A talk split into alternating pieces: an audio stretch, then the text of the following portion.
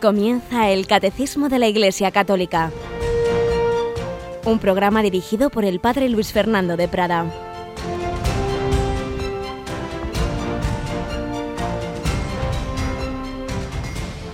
Alabados sean Jesús y María, muy buenos días en esta mañana de la Virgen de la Merced.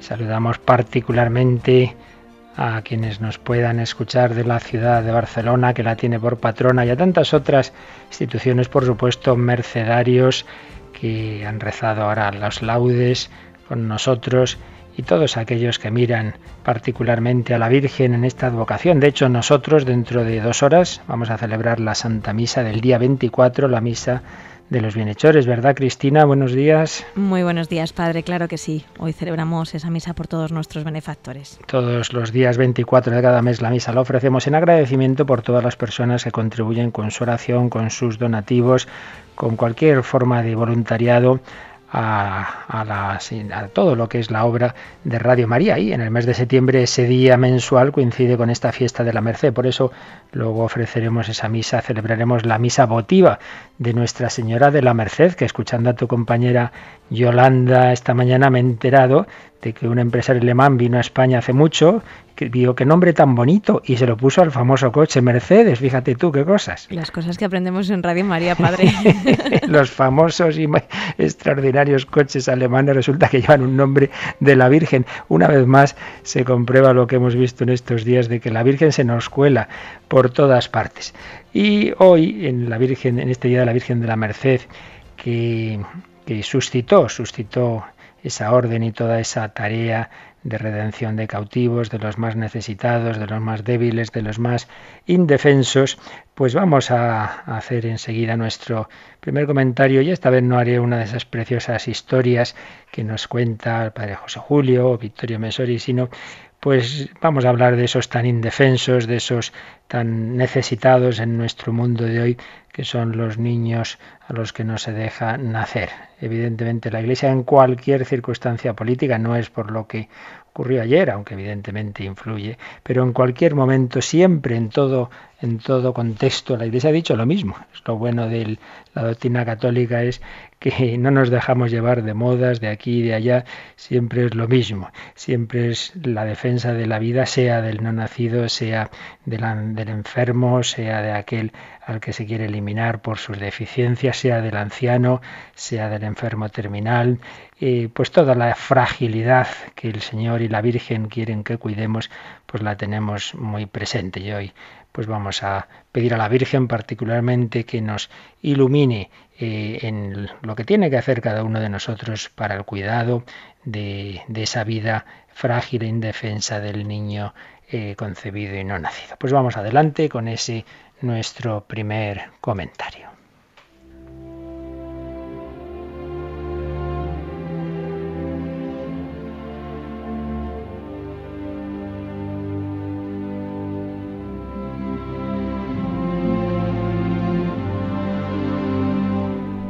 Hoy, ante ese tema lamentablemente tan recurrente en nuestro la segunda mitad, sobre todo del siglo XX y lo que llevamos del siglo XXI del aborto, vamos a leer algunos fragmentos de algunos artículos escritos todos ellos por laicos, intelectuales, no todos católicos, pero que pueden venirnos bien para este tema y para otros semejantes. Por ejemplo, mi buen amigo que no primo, aunque algunos me lo preguntan, Juan Manuel de Prada, ha escrito mucho sobre este tema, es un gran defensor de la vida. Y hace ya varios años escribió un artículo Elecciones Morales donde recogía aquel célebre poema de un alemán, Martin Niemöller, cuando en aquel contexto terrible previo a la Segunda Guerra Mundial, en que el régimen nazi iba eliminando poco a poco a sus enemigos, pues escribía esto. Cuando los nazis vinieron a llevarse a los comunistas, guardé silencio, porque yo no era comunista. Cuando encarcelaron a los socialdemócratas, guardé silencio, porque yo no era socialdemócrata. Cuando vinieron a buscar a los sindicalistas, no protesté, porque yo no era sindicalista. Cuando vinieron a llevarse a los judíos, no protesté, porque yo no era judío. Cuando vinieron a buscarme, no había nadie más que pudiera protestar. Ya no había nadie más que pudiera protestar. Muchas veces nos evadimos de los problemas de los demás. Decimos, bueno, esto no me afecta a mí. No nos damos cuenta de que cuando dejamos que se cometa la injusticia con el necesitado, con el indefenso, luego se hará otra y luego otra, hasta que un día veas que te afecta también a ti. Un artículo de John Juaristi, no católico, citaba a Pasolini, que era comunista, aunque últimamente se ha sabido que, que se acercó al final de su vida a la fe y sabemos que tiene una película impresionante sobre el Evangelio, pero en cualquier caso era comunista. Pues bien, citaba a Juaristi a Pasolini diciendo que se opuso en su día a la legalización del aborto, no por motivos religiosos, obviamente, sino por su intuición, muy acertada, escribía Juaristi, de que dicha medida relativizaría el carácter sagrado de la vida humana, sometiendo la definición de lo humano a convenciones culturales, cuando precisamente el gran logro de la civilización europea, según Pasolini, había consistido en liberar a lo humano de las constricciones de la cultura, situándolo en el origen de esta y no a la inversa. Juaristi, Pasolini y un gran escritor, fallecido hace unos años, Miguel Delibes, publicó en 1986 un famoso artículo. Se titulaba Aborto libre y progresismo donde escribía, antaño el progresismo respondía a un esquema muy simple, apoyar al débil, pacifismo y no violencia. Años después el progresista añadió a este credo la defensa de la naturaleza. Para el progresista, el débil era el obrero frente al patrono, el niño frente al adulto, el negro frente al blanco. Había que tomar partido por ellos. Para el progresista eran recusables la guerra, la energía nuclear, la pena de muerte, había que oponerse a cualquier forma de violencia, a la carrera de armamentos, a la bomba atómica, al patíbulo. El ideario progresista estaba claro y resultaba bastante sugestivo seguirlo. La vida era lo primero, lo que procedía era procurar mejorar su calidad para los desheredados e indefensos. Había pues tarea por delante, pero surgió el problema del aborto, del aborto en cadena, libre, y con él la polémica sobre si el feto era o no persona, y ante él el progresismo vaciló. El embrión era vida, sí, pero, pero no persona, mientras que la presunta madre lo era ya y con capacidad de decisión. No se pensó que la vida del feto estaba más desprotegida que la del obrero o la del negro. Quizá porque el embrión carecía de voz y voto y políticamente era irrelevante. Entonces empezó a ceder en unos principios que parecían inmutables, la protección del débil y la no violencia contra el embrión, una vida desamparada e inerme, podía atentarse impunemente. Nada importaba su debilidad si su eliminación se efectuaba mediante una violencia indolora, científica, esterilizada. Los demás fetos callarían, no podían hacer manifestaciones callejeras, no podían protestar, eran aún más débiles que los más débiles cuyos derechos protegía el progresismo. Nadie podía recurrir. Delibes hacía ver esa contradicción de ese supuesto progresismo que siempre decía que defendía al débil frente al fuerte y al final se olvidó del más débil de los débiles. Y finalmente, otro famoso artículo de un gran filósofo, también fallecido hace unos años, Julián Marías, que con unas otras palabras escribió varias veces lo mismo, a saber que en nuestro mundo de hoy hay tres decía él, escribía él, pues a partir de, de los años 80, 90, tres grandes fenómenos sociales muy inquietantes. Decía, el terrorismo organizado, la inmensa difusión del consumo de drogas y sobre todo la aceptación social del aborto. No el que alguna vez se cometa, decía él, cediendo a impulsos fuertes, sino el que eso parezca bien, un derecho, un síntoma de progresismo hay una manifiesta voluntad de ciertos grupos sociales de que se comentan, de que se cometan abortos, de que el mundo entero quede contaminado por esa práctica, de que nuestra época se pueda definir por ella, como otras por la esclavitud o la tortura judicial. Y se propaga en países como Europa, precisamente en que el descenso de la natalidad es angustioso, en que apenas nacen niños ni siquiera para mantener la población. Fijaos, escribían en 94. Europa va a ser un continente de viejos y si la tendencia se prolonga una comunidad en vías de extinción y es donde con más encarnizamiento se hace la propaganda del aborto. ¿Por qué? Creo que por debajo de todos los argumentos hay una voluntad profunda de despersonalizar al hombre en general y de perturbar la esencial dualidad de la vida humana, varón y mujer, irreductibles e inseparables, constituidos por la referencia mutua. Se lleva mucho tiempo intentando reducir lo personal a lo orgánico y esto a lo inorgánico, lo humano a la zoología. Se descarta la libertad, la responsabilidad, el sentido de la paternidad y la maternidad. Con qué intuición este gran pensador, filósofo veía lo que hoy se ha extendido tanto a la ideología de género.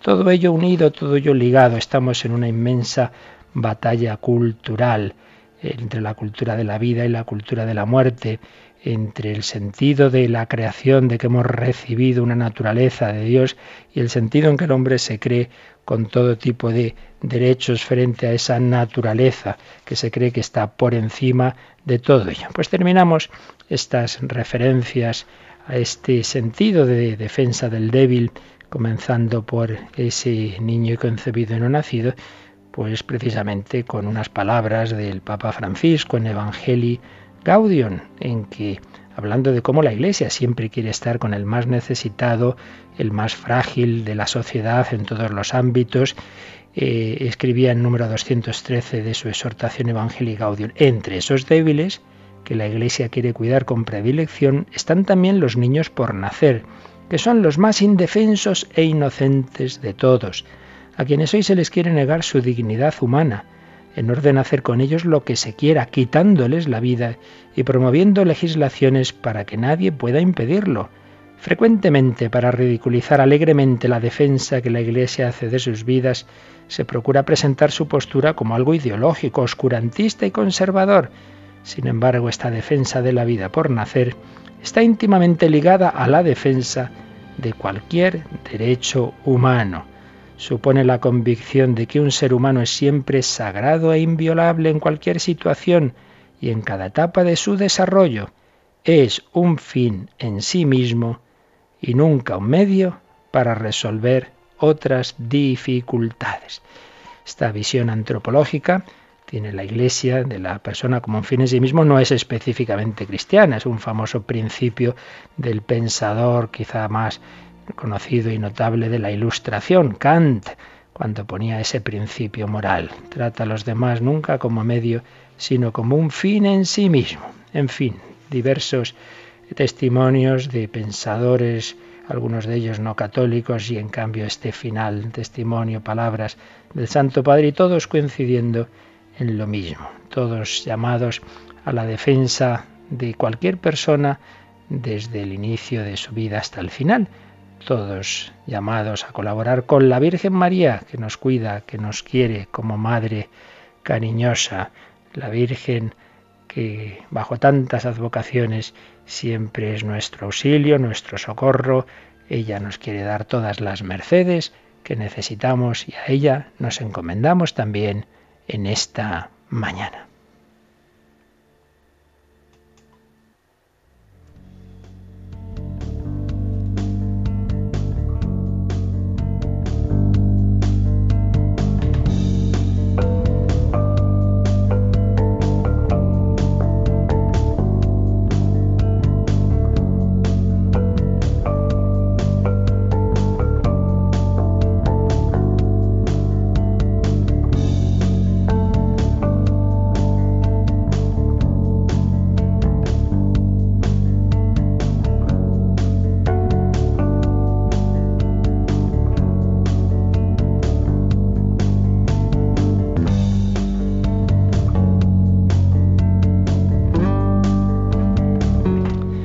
Bueno, Cristina, pues, pues vamos adelante con nuestro catecismo y precisamente hoy concluimos un apartado.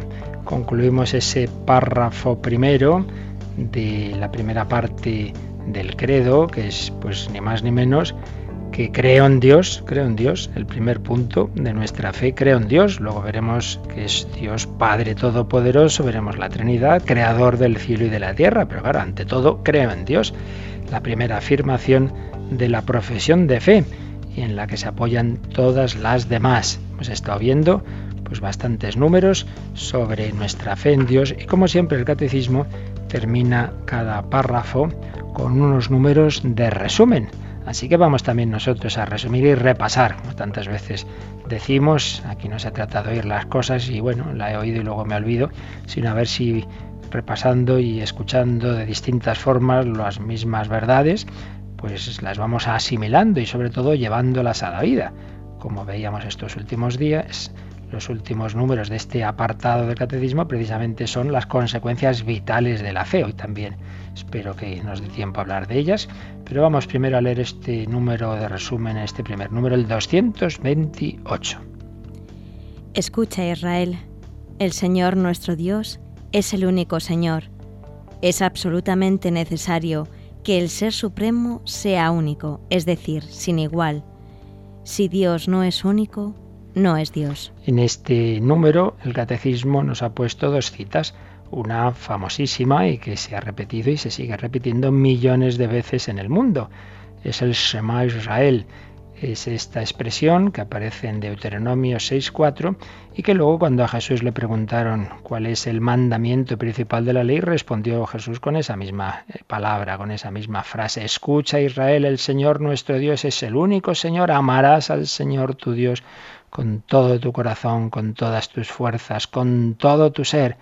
Escucha, escucha Israel, escucha. Cada uno de nosotros somos llamados a esa escucha.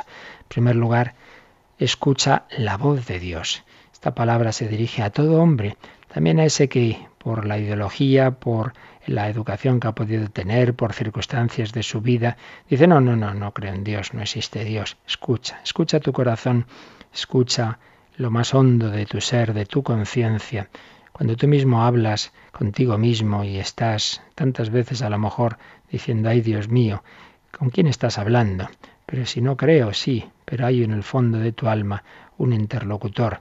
Así como en cualquier ser eh, humano vemos ese ombligo que indica que no viene de sí mismo, que viene de una madre, que ha tenido una conexión con otra persona, Podemos decir que en nuestra alma hay una especie de ombligo existencial. El ser humano no se ha hecho a sí mismo, viene de otro, procede de otro y va hacia otro. Como decía Emmanuel Kant, que antes citábamos, decía, hay dos cosas que siempre me asombran, el cielo estrellado sobre mi cabeza y la ley moral en mi alma. Pues cuando el hombre siente esto está bien, esto está mal, incluso esa voz de la conciencia puede llevarle a tomar decisiones que no le van bien materialmente. El, el león ve un, ser vivo que, del que tiene hambre se lo merienda y no tiene luego problemas de conciencia. El ser humano, por pervertido que esté, hay siempre una voz de la conciencia. ¿De dónde viene? Del Señor Dios. Escucha, escucha, escucha al Señor. Y la segunda cita es de un autor cristiano famoso, Tertuliano, que escribía de los primeros siglos. Es absolutamente necesario que el Ser Supremo sea único, es decir, sin igual. Si Dios no es único, no es Dios. Eh, por tanto, aquí muy importante el monoteísmo, no hay varios dioses, hay un único principio y fin, un único ser absoluto, un único ser infinito. Si hubiera varios, pues uno no tendría lo que el otro, habría ahí una dependencia, no, no, un único ser. Por tanto, en esto coincidimos pues con todas las religiones monoteístas. Y en el fondo, dicen los historiadores de las religiones, incluso en los politeísmos, si uno los, ve a fondo, se da cuenta de que aunque haya, pues eso, diversos, muchos, incluso miles de dioses en el mundo, por ejemplo, de la India, pero en el fondo hay un último principio y una realidad suprema. El ser humano se da cuenta de que al final tiene que haber alguien por encima de todo y de todos. y es esa intuición de, de, esa jerarquía, de ese proceder todos, de quien por otro lado la filosofía, la gran filosofía ya de los griegos, pues también intuía ese, esa gran primera idea, ese primer motor, ese ser supremo. Escucha Israel, el Señor nuestro Dios es único. Y claro, pues vienen las consecuencias que veíamos estos últimos días y a las que hace alusión el siguiente número de resumen, el 229, Cris. La fe en Dios nos mueve a volvernos solo a Él como a nuestro primer origen y nuestro fin último, y a no anteponer nada a Él. Es, como veis, fundamental, y lo hemos estado viendo en, estos días, que esa fe en Dios nos lleve a esas consecuencias vitales, porque ya decíamos, si dices, sí, sí, yo creo en Dios, yo creo en Dios, pero luego vive exactamente igual que viviría si no tuviera esa fe, pues ya se ve que es una fe muerta. Recordad esa pregunta que, que os hacía, ¿en qué cambiaría tu vida si no tuvieras fe? Y si resulta que solo cambiaría en que en que, claro, en vez de ir a misa no irías los domingos y que esos minutos que haces de rezar algo no lo harías y eso es todo, pues ya se ve que es una fe muy muerta. La auténtica fe en el Dios vivo orienta, debe orientar todo el día. Tiene que ser naturalmente una luz, no solo para esos ratos de rezar, sino para, para tu vida familiar, para tu trabajo, para tu diversión, para, para todo porque si Dios es el origen y el fin, si vamos, si venimos de él y vamos hacia él, pues obviamente eso tiene que, guiar todos esos pasos de nuestra vida. Si yo voy de camino a una determinada ciudad, pues eso no simplemente es para que lo piense cuando eh, estoy en, un determinado lugar. No, no, en todos los sitios tienes que recordar, oye, que voy de camino hacia este y si te paras a tomar un café, pues recuérdalo, que la idea no es que te quedes ahí tomando el café siete meses, sino que es un descanso para seguir hacia tu destino. Luego volveremos eh, sobre estas consecuencias de, vitales de la fe en Dios, pero sí insistamos ahora en, que si quizá lo primero lo tenemos más fácilmente claro, ¿no? Eh, que Dios es nuestro origen, que venimos de Dios. Se nos olvida más lo segundo, que vamos hacia Él. Y enseguida hacemos fines eh, vitales y definitivos de lo que no pueden ser más que medios o fines parciales. Entonces estamos todo el tiempo pensando en cosas, bueno, que sean muy buenas, ¿eh? del trabajo, de, incluso apostólicas y tal, pero se nos olvida, bueno, que todo eso está muy bien, pero que todo eso es tanto cuanto nos lleve a nuestro último fin, la vida eterna en definitiva, que la tenemos muy poco presente. Quizá además se nos metió esa, esa sospecha que el, marxismo sobre todo lanzaba contra, contra la religión en general, de que claro, anunciando la vida eterna, pues entonces no nos comprometemos con, con las causas eh, de la injusticia en este mundo y tal. Entonces parece que ya uno le da miedo hablar del cielo, de, la vida eterna, porque lo importante es aquí, aquí trabajar por la justicia. Bueno, pues es un, un cortar de raíz aspectos fundamentales del mensaje cristiano, que es un anuncio de esa llamada a la vida eterna y que para nada eso em, separa de esta vida porque justamente para llegar a la vida eterna uno tiene que crecer en el amor y el amor a Dios y el amor al prójimo. Por tanto, una auténtica fe y esperanza en la vida eterna llevan a la caridad y si no es que es falsa esa, esa, esa fe y esa esperanza. Por tanto, fundamental. Eh, la fe nos lleva a volvernos a Dios como nuestro primer origen y nuestro fin último y no podemos eh, preferir nada a Él ni sustituirle por nada, no debemos ni podemos adorar a nada ni a nadie más que a Él. Luego, insisto, pues en la parte final volveremos a insistir en, en estas consecuencias de, vitales de la fe en Dios. Pero para que no se nos quede sin acabar estos números de hoy, vamos a avanzar al tercer número de resumen, que es el 230. Dios, al revelarse, sigue siendo un misterio inefable. Si lo comprendieras, no sería Dios.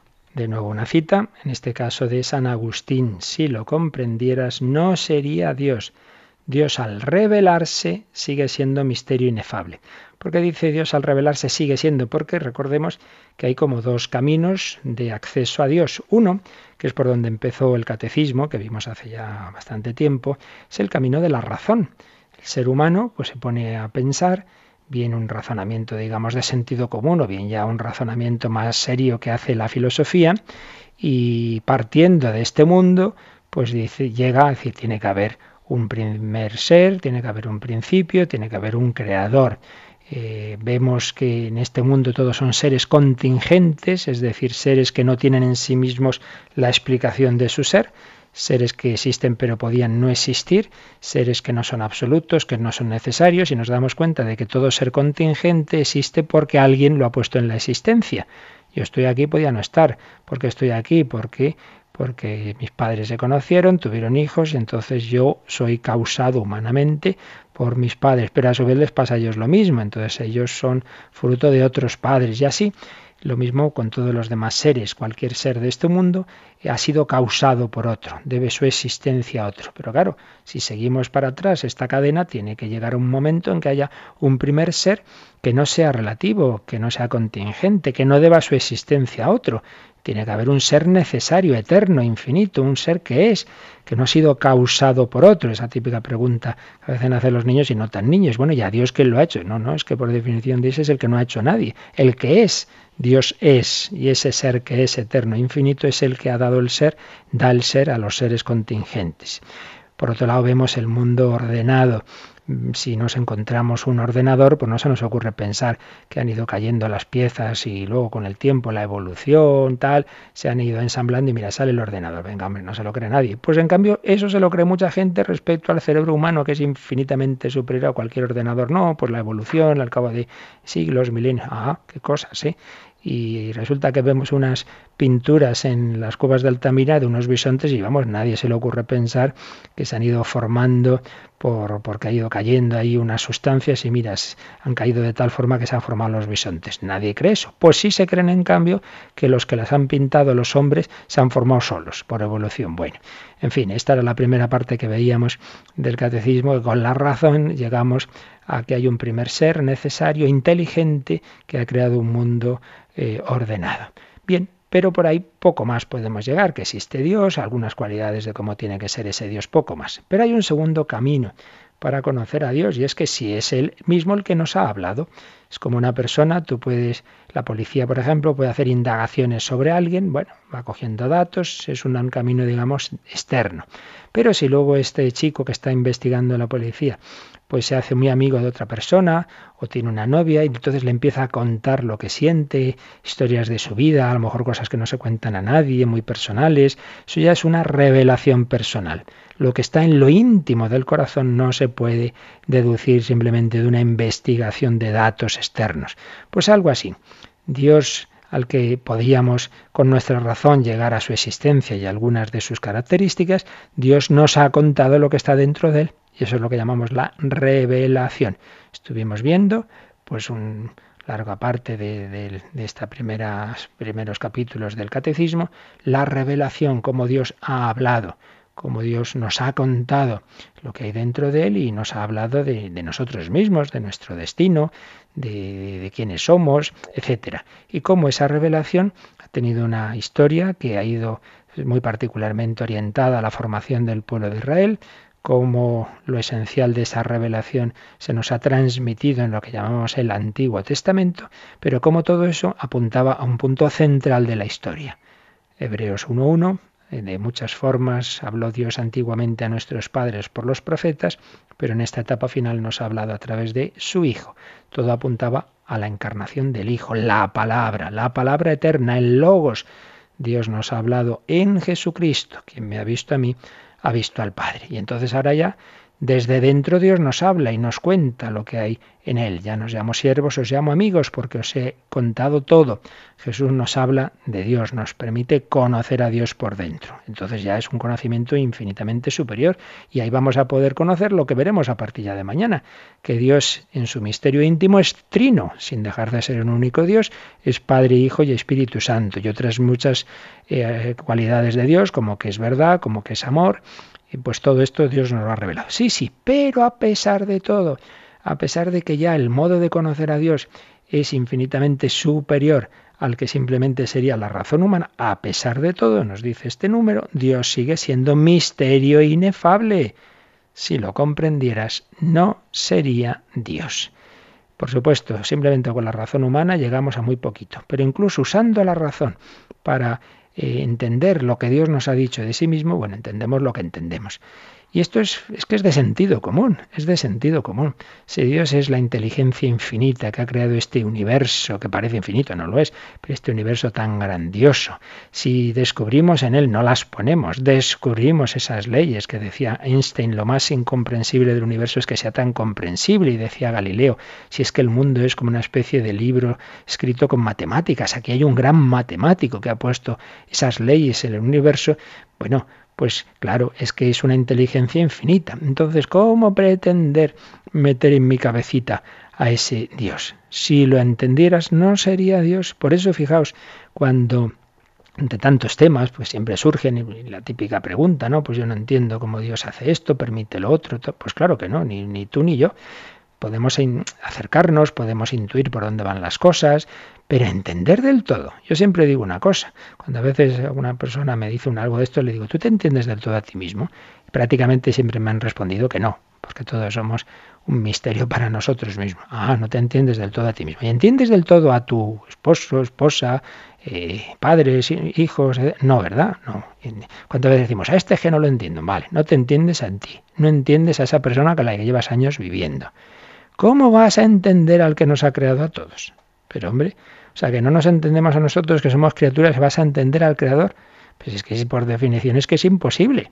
Pero si encima ya estamos hablando de cómo se junta tú, el otro, Dios, la libertad, el creador eh, del universo que a la vez nos deja libres. ¿Cómo se junta todo esto? Que es lo que pasa en los temas de, del sufrimiento, de si Dios sabe que vamos a, a hacer esto o lo otro, si Dios sabe si nos vamos a salvar o condenar. Bueno, ya en esos temas es que son tantos los factores que entran que es que nuestra cabeza estalla, es que es imposible. Por eso pretender comprender sería que ese ser en el que estamos pensando que es Dios es tan pequeño como mi cabeza, por tanto no es Dios. Algo que tú entiendes perfectamente lo ha pensado otra persona humana. Mientras que un Dios infinito lo que nos dice lo podremos intuir, podremos, claro, si nos lo dice es para que lo entendamos, pero nunca de una manera plena. Por tanto, no pretendas meter a Dios en tu cabecita. Piensemos en Él, para eso, repito, está la teología, pero nunca pensar que ya con esto ya lo tengo dominado, esto es como una fórmula que ya está. No, no, Dios sigue siendo misterio inefable y por ello ante este Dios tenemos siempre que decir creo, no simplemente entiendo todo muy bien, que eso nunca lo vas a hacer, sino creo. Vamos a decírselo una vez más, estamos comentando el credo, el camino de acceso a Dios es la fe, creo, creo en Dios, creo en Dios Padre, Hijo y Espíritu Santo, creo en este Dios amor, cuyo misterio me supera y me alegro mucho de que así sea, porque estoy en manos de alguien mucho más grande que yo mismo.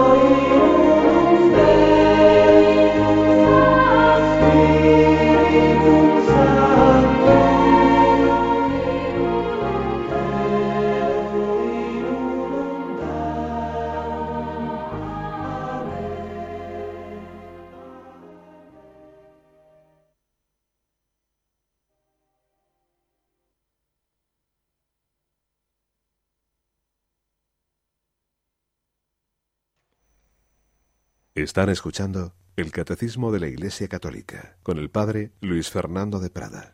Credo in unum Deum, en ese Dios que es misterio. Y vamos al último número de resumen, Cristina, el número 231. El Dios de nuestra fe se ha revelado como el que es, se ha dado a conocer como rico en amor y fidelidad. Su ser mismo es verdad y amor. En esa revelación del misterio de Dios. Estuvimos viendo cómo, eh, por un lado, es el que es. Estuvimos dedicando bastantes catequesis a esa gran revelación de Dios a Moisés.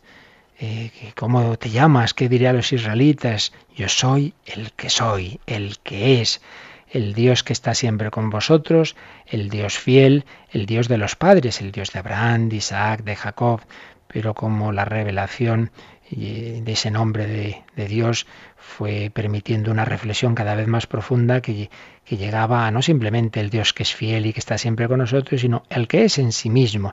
Coincidía con la filosofía, el Dios cuyo ser es ser, precisamente cuya esencia es ser, el Dios que es, el Dios que es el origen de todos los seres contingentes. Pero por otro lado, un Dios que no es una esencia así eh, fría, sino un Dios que se ha revelado, se ha dado a conocer como rico en amor y fidelidad, un ser en el que se identifican verdad y amor. Y por ello, nuestra relación con Él, decíamos, no puede ser algo meramente teórico. Si Dios es la verdad, le creo. Si Dios es el amor, debo reflejar ese amor. Debo, en primer lugar, confiar la fe que se convierte en esperanza, porque si ese creador simplemente fuera, pues nada, uno que nos ha dado la vida y que nos exige, pues sale a someternos a él y ya está, como siervos, no, no, mucho más, se nos ha revelado como Padre amoroso, por tanto la confianza estamos en manos de Dios, pero también a reflejar ese amor, porque si Dios es Padre de todos y nos ha creado a todos, Él quiere que nos amemos unos a otros, como los padres quieren que los hijos se amen como hermanos. Por tanto, esas consecuencias también de caridad fraterna que tiene la fe en Dios, si es que todo está relacionado y todo parte de lo mismo, todo parte de ese credo. Y veíamos como una manera sintética de, de tener claras esas consecuencias de la fe en Dios, esa jerarquía de valores que San Ignacio de Loyola pone al principio de sus ejercicios espirituales, en lo que llamamos el principio y fundamento. Viene a ser un resumen vital de las consecuencias de la fe en Dios de que también hemos estado hablando. Si creo en este Dios, de quien procedo y a quien voy, si creo que estoy llamado a unirme con Él, si el sentido de la vida es caminar hacia la vida eterna, pues todo hay que ponerlo en función de ese objetivo.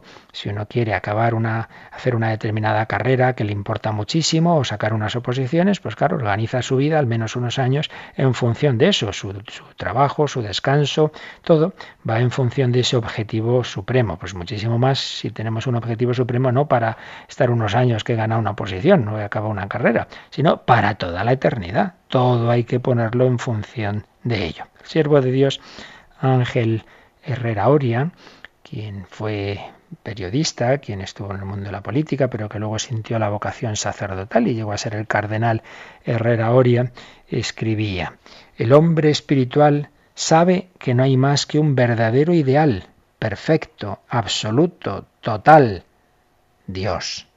Da a los ideales humanos el valor relativo que tienen y los calibra y ordena en relación a Dios. Ninguno de estos ideales tiene para él valor absoluto, aunque sean mm, ideales muy buenos, y por eso seguía diciendo ni familia, ni patria, ni humanidad, ni ciencia, ni arte, ni progreso, ni técnica, ni filantropía, ni amistad. todo esto es bueno, pero no es absoluto. Todo vale en tanto en cuanto conduce a Dios. Todo es maléfico en la misma medida en que separa de Dios. Los ideales particulares no mueren en el hombre espiritual, se dignifican y se ordenan. Fijaos que bien expresado está. Todos esos ideales particulares no mueren, no, no. El, cristiano no es alguien que ah, a mí me da igual la familia, me da igual la patria, me no, no, no, no te da igual, no debe darte igual. Nosotros valoramos todo lo humano. Hay una frase muy bonita en el Apocalipsis que habla de los mártires y dice, no amaron tanto la vida que temieran la muerte no amaron tanto la vida que temen la muerte, por tanto aman la vida. El mártir no es que diga, ay, qué bien, qué bien, que me matan. No es eso. No, no, la vida humana es un don de Dios. Ahora, eso sí, no la amaron tanto que temieran la muerte. Es decir, si me ponen la alternativa de esta vida terrena y la vida divina, la vida eterna, evidentemente. Entonces prefiero, prefiero la vida definitiva, la vida eterna en Dios. Si usted me exige poner mi vida temporal por encima de Dios. No amo tanto esta vida como para rechazar la muerte, que me lleva a la vida con mayúsculas, pero no, repito, por desprecio de la vida. Cristiano no desprecia nada de lo que Dios ha hecho. Todo es bueno. Recordar ese principio. El cristiano está llamado a amarlo todo, pero con un corazón libre. Amarlo todo, no despreciar nada, pero jerarquizarlo, eso sí. Por tanto, los ideales particulares no mueren, pero se dignifican y se ordenan. Y repito estas palabras que decía don Ángel Herrera, que ponía un poco todo, pues en la propia familia, claro que hay valor tan grande, sí, pero cuando pasa, y que pasa bastante, pues que un hijo pues siente la vocación eh, sacerdotal, religiosa y muchas veces en estos tiempos secularizados, los padres cualquier cosa menos eso, ¿no? A veces yo he conocido algún caso que casi parecía que preferieran que una hija fuera o cualquier mujer por ahí tirada en el borde del camino que no religiosa, Dios mío.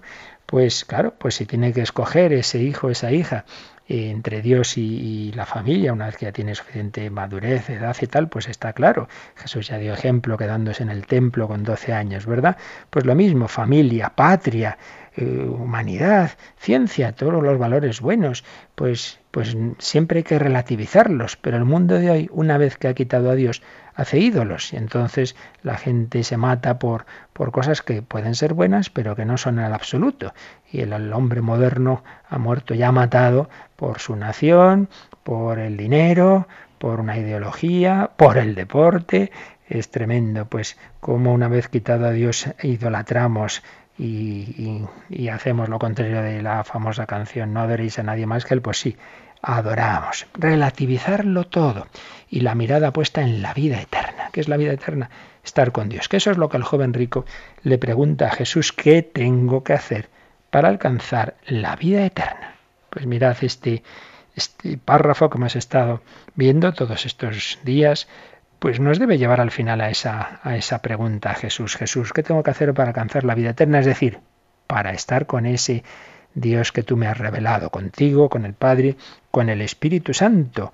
Recordémoslo, que lo tenemos muy olvidado. Estamos llamados a un destino eterno. Y parece que a veces no nos lo creemos y, lo decimos y luego se ha muerto no sé quién hay, qué pena. Pero hombre, sí, sí, sí, sí, la vida del cristiano es caminar, caminar hacia la vida eterna. Pues si quieres entrar en la vida, guarda los mandamientos. Empieza por ahí. Empieza por ahí. Y luego, si quieres ser perfecto, vende lo que tienes, da el dinero a los pobres y luego ven y sígueme. Aquí hay una parte, digamos, de una vocación particular, pero luego hay algo que vale para todo cristiano, y es que todo hay que relativizarlo en función del seguimiento de Cristo, que todos estamos llamados a la santidad, que no se trata simplemente de no pecar y de cumplir los mandamientos, sino de hacer lo mejor, hacer todo el bien posible y con los bienes que Dios te ha dado ayudar a los demás. Y así serás feliz. El joven rico, en cambio, se marchó triste, no fue capaz de decirle que sí a Jesús. Pues se lo pedimos al Señor por medio de la Virgen este enfocar nuestra vida desde esta fe, la fe en Dios por la que tantas personas han dado la vida, pero repito, no en ese plan eh, de desprecio de la vida, sino con, en esa jerarquía de valores. Desde pues el primer mártir que la Iglesia conoce, que es San Esteban, San Esteban protomártir allí en Jerusalén, hasta los que en este momento están dando la vida, en este mismo momento, están siendo perseguidos por la fe, bien desde, desde ideologías ateas, bien desde fundamentalismos religiosos, desde donde sea, pero tantas personas que han dado la vida y que han jerarquizado todo en función de Dios. Vamos a terminar leyendo el testimonio de uno de esos pues millones y millones de mártires que ha habido en la historia de la Iglesia, un joven andaluz, Bartolomé Blanco Márquez, que en aquellos años trágicos del 36, concretamente en octubre de 1936, desde la prisión provincial de Jaén, escribía a su novia, a su novia Maruja. Y aquí vemos un poco este sentido de lo que estamos diciendo, cómo valoraba todo lo humano, pero ante todo ponía a Dios en el centro de su vida y estaba dispuesto a morir pues por, por el Señor, como así fue pues con este sentido de fe. Maruja del alma, le escribía a su novia, tu recuerdo me acompañará a la tumba y mientras haya un latido en mi corazón, éste palpitará en cariño hacia ti. Dios ha querido sublimar estos afectos terrenales, ennobleciéndolos cuando los amamos en Él. Por eso, aunque en mis últimos días Dios es mi lumbrera y mi anhelo, no impide que el recuerdo de la persona más querida me acompañe hasta la hora de la muerte.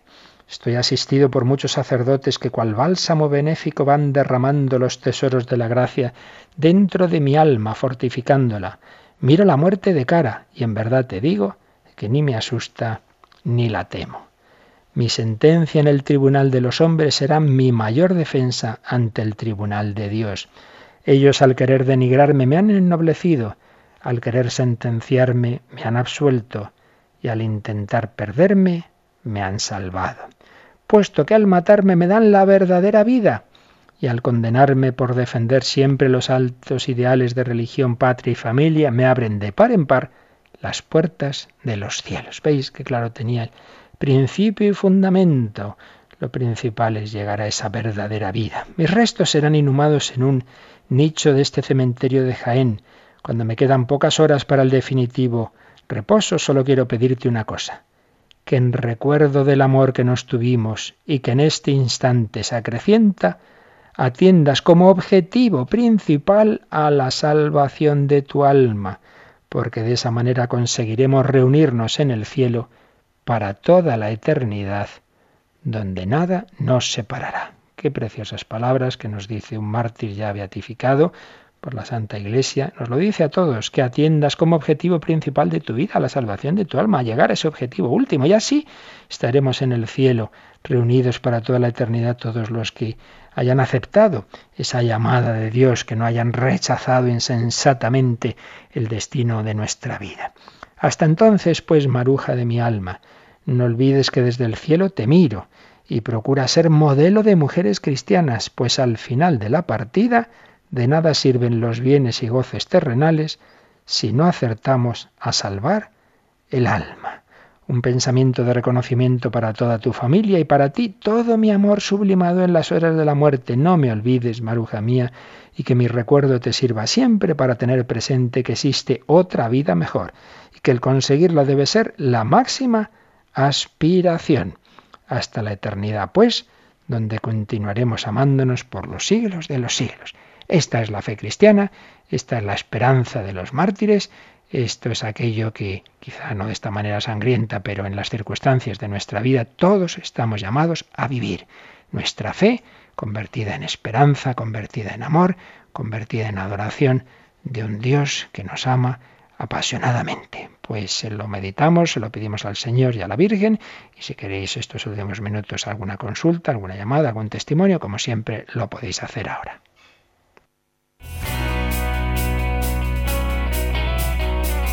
Participa en el programa con tus preguntas y dudas.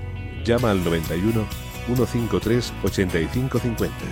También puedes hacerlo escribiendo al mail catecismo arroba radiomaria.es.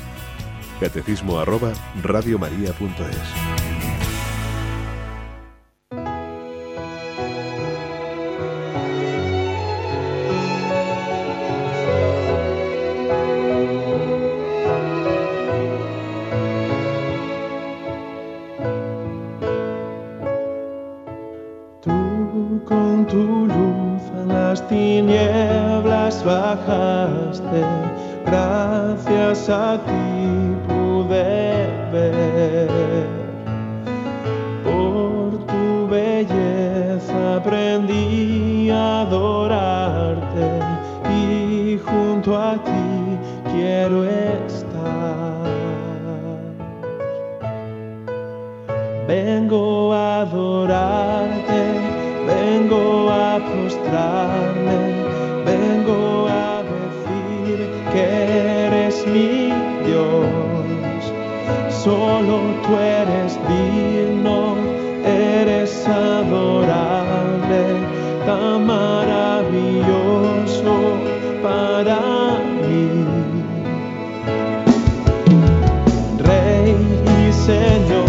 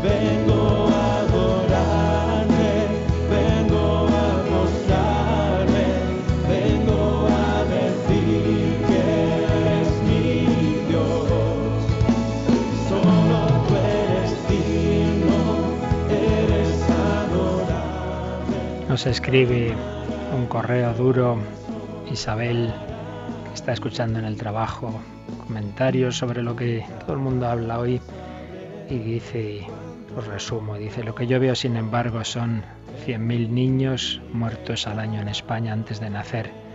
Me imagino cómo sería de grande un cementerio lleno de 100.000 tumbas blancas. Ahora mismo tengo una horrible sensación, estoy temblando, pero trabajo en público, no puedo marcharme, no puedo hablar ni siquiera llorar. Pero como siempre que me veo así de acorralada, me he puesto los cascos para escuchar Radio María. Menos mal que estáis ahí. En momentos como el que os acabo de describir, que son frecuentes, tengo la sensación de estar absolutamente sola hasta que os escucho y me devolvéis la paz. Hoy va a ser un día muy difícil, pero el Señor sabe lo que hace y de momento estoy acumulando muchas lágrimas, pero alguien tiene que llorar la muerte de esos niños, ¿no? Pues gracias por estar ahí, que paséis un buen día y que Dios os bendiga. Pues gracias también a ti, Isabel, y a todos vosotros que tantas veces os sentís en medio de un ambiente pagano, un ambiente que ya no solo es que no crean Dios, sino que ha perdido el sentido común y todo tipo de ética natural y que reduce valores tan importantes y fundamentales como es la vida a una cuestión meramente política, a una cuestión meramente de hacer esto, de hacer lo otro, como podríamos tomar un café o tomar un colacao. Estamos en este mundo en el que se cumple aquello de Dostoyevsky, si Dios no existe, todo está permitido. Pues vamos a pedir al Señor y a la Virgen María de la Merced que nos ilumine, que nos ayude a ponerle en el centro de la vida y desde ahí, desde precisamente la fe en Dios, es de donde valoraremos todo ser humano, también por supuesto al equivocado. Valoraremos la vida humana desde su concepción hasta su muerte natural, porque el hombre ha sido creado a imagen y semejanza de Dios, todos creados por amor, por este Dios que es amor. Y recordamos que estamos llamados a llegar a esa vida eterna por el camino del martirio o el que recordábamos ayer, esta otra santa, Santa Bernardita, que también nos ha escrito eh, un correo, Luis, donde dice que cuando eh, leímos ayer ese llamado testamento de Santa Bernardita, dice, siempre me emociono cuando lo oigo, me emociono por el sufrimiento que tuvo y aprendí de ella que debo tener la paciencia que a veces me falta y que debemos sonreír cuando tus compañeros y jefes te humillan.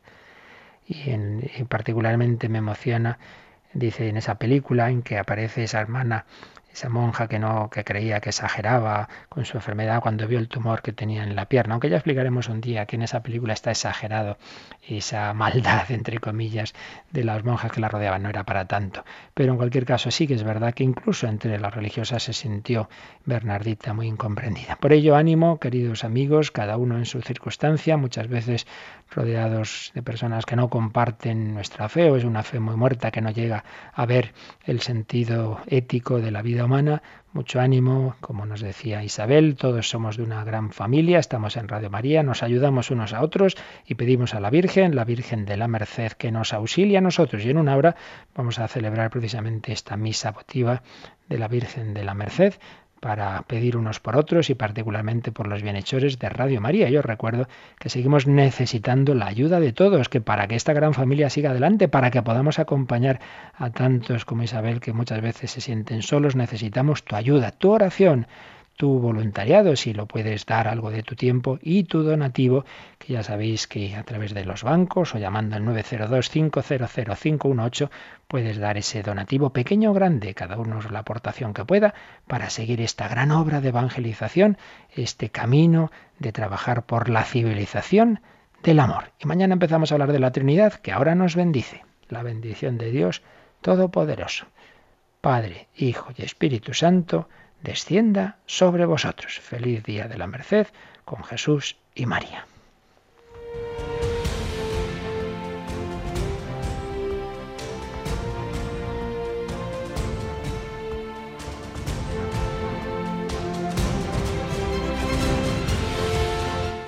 Han escuchado en Radio María el Catecismo de la Iglesia Católica, un programa dirigido por el Padre Luis Fernando de Prada.